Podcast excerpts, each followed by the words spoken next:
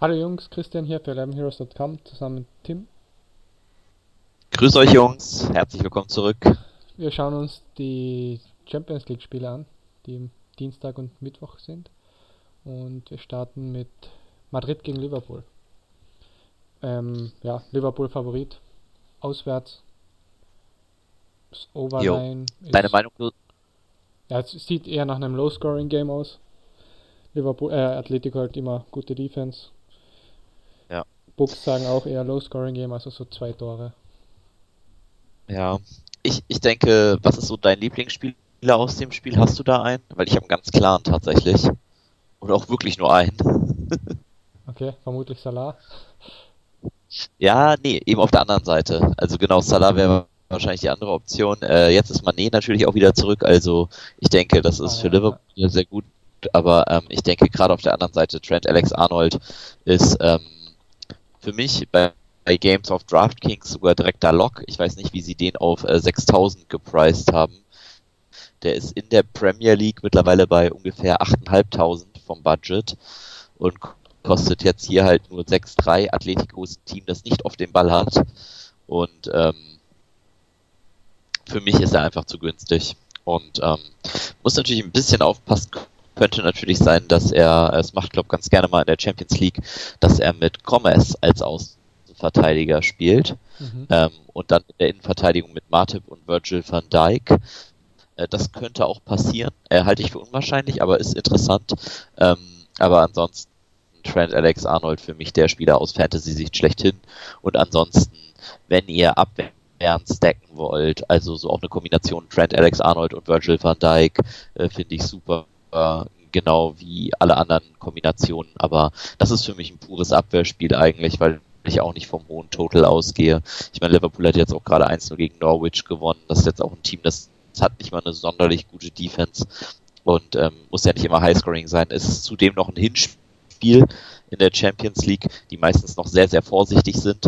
Insofern spricht das für mich auch nicht nach dem höchsten Total und da würde ich dir einfach recht geben. Für mich heißt das Trent Alex Arnold und der Rest ist äh, sehr, sehr varianzreich und für mich zum Beispiel auf Fanteam noch durchaus machbar, dass man tatsächlich Spieler spielt, ähm, äh, die auch nach vorne hin Tore schießen können, aber normalerweise oder gerade auf DraftKings in dem Format, glaube ich, sind alle anderen Partien deutlich besser als diese. Insofern für mich Trent Alex Arnold and go.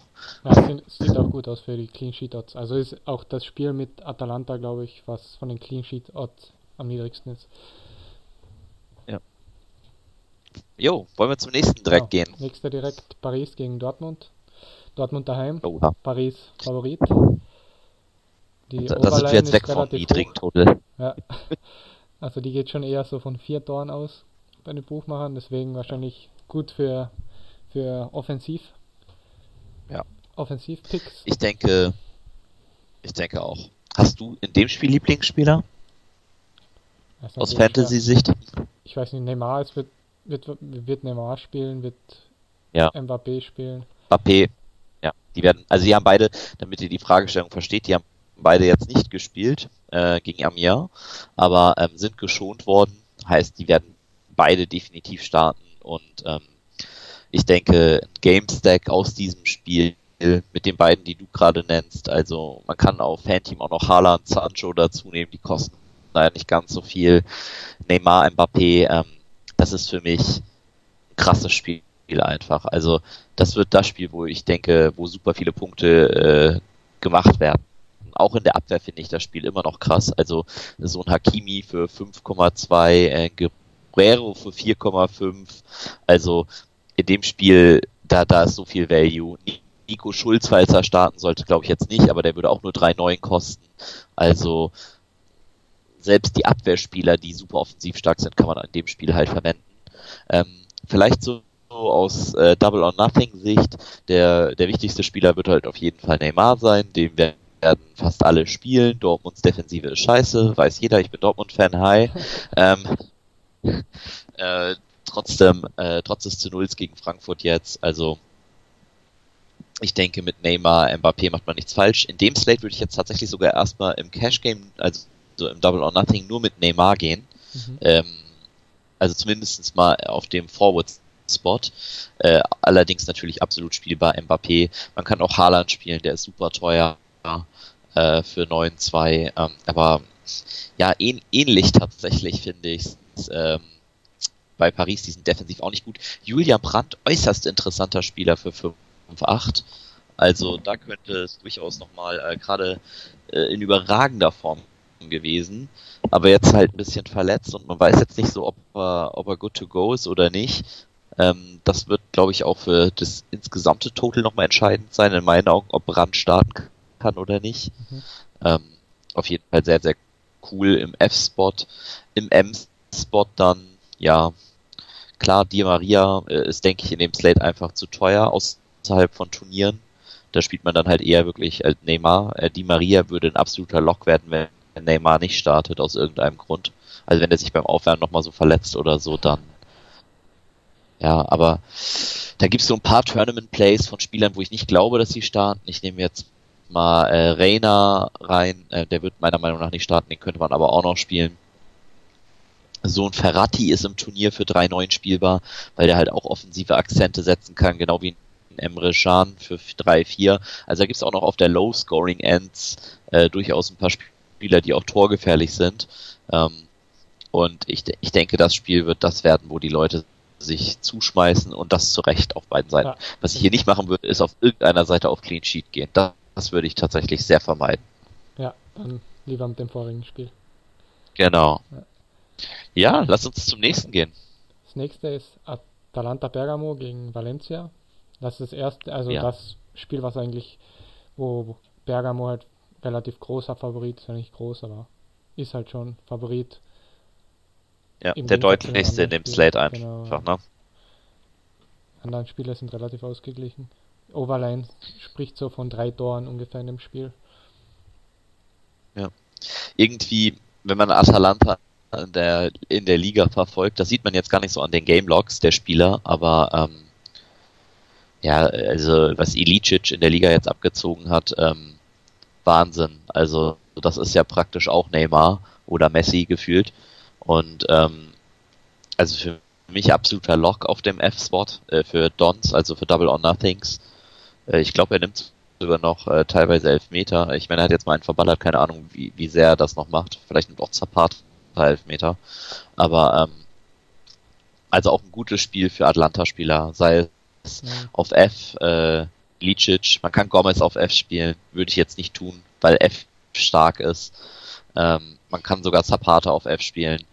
Äh, nicht im Cash-Game, aber halt im Turnier durchaus. Ich denke. Beide low-owned wahrscheinlich auch, oder? Bitte? Beide sind bestimmt low-owned auch. Ja, also ich, ja genau, also Zapata und Gomez, ja, Ilicic wird nicht low-owned sein, der hat dafür zu sehr zerstört in der Liga. Ähm, man könnte noch drüber nachdenken, tatsächlich auch äh, so Leute wie Malinowski, falls sie starten, zu spielen. Ähm, ich denke nur nicht, dass er starten wird. Ähm, aber auch so ein Martin de Ruhn, ein Freuler, die ganz günstig sind. Also Atlanta hat eigentlich auf jeder Position was zu bieten. Ist gerade auf Fanteam sehr, sehr interessant. Ähm, in meinen Augen. Also das ist äh, das tatsächlich, wo äh, die Leute viel Value herkriegen können, wenn sie dieses äh, 100k Freeze-Out spielen wollen. Äh, Josip Ilicic für 5K, ähm, ja, keine Ahnung, was da an den Leuten vorgeht, aber selbst wenn sie nur diese eine Runde spielen und gegen Valencia ausscheiden, sollte er, also er hat easy den Value für 5K. Also für mich absoluter Lock und ähm, wie gesagt, ich zahle sogar fast 10.000 bei DraftKings, wo er, äh, ja, das ist für mich einfach ein bisschen unverständlich gepriced, aber gut. Atalanta Wir werden sehen, was. Auf Sieg. Ja, ah, okay relativ stark gedroppt sogar. Ich meine, was bedeutet das? Also wie viel Line-Movement gab es da? Also auf Sieg hatten sie vorher so 2,30 zum Start und jetzt eben 1,80 ungefähr. 1,50. Ja, Wahnsinn. also ähm, da sind sich dann auch alle einig. Äh, gehen wir vielleicht trotzdem kurz auf die Gegenseite ein. Ähm, gibt zwei, drei spielbare äh, Leute tatsächlich auch auf der anderen Seite. Allen voran natürlich, also wenn man Turnier spielen will, kann man natürlich auch wieder äh, so jemanden wie Moreno nehmen oder äh, Maxi Gomez, wenn man witzig werden will. Ähm, Parejo ist der einzige Spieler, der im Mittelfeld Cash-Viable ist von Valencia, dadurch, dass er alle Set-Pieces nimmt. Ähm, in der Abwehr sind aber tatsächlich auch noch äh, mit Gaia und West zwei Spieler, die durchaus auch äh, delivern können, was Assists und Tore angeht. Also gute Tournament Plays in meinen Augen. Ähm, tatsächlich auch sehr günstig. Auf der anderen Seite logischerweise äh, Gosens, vielleicht Hartebur, je nachdem wer startet, ob Castagne oder Hartebur startet. Ähm, ja, also Atlanta in meinen Augen einfach deutlich underpriced und für mich ja auf beiden Seiten eigentlich der Go-To-Guide. Also okay, auf die gehe ich. Atalanta. Ja. Allgemein. Okay, perfekt. Dann zum letzten Spiel. Tottenham gegen Leipzig. Oh ja. Ja. Hier relativ ausgeglichen, aber natürlich Tottenham leichter Favorit, weil sie halt daheim spielen. Die mhm. Overline geht etwa auch von drei Toren aus. Etwa mhm. drei Toren. Ja. ja, das ist so ein Spiel.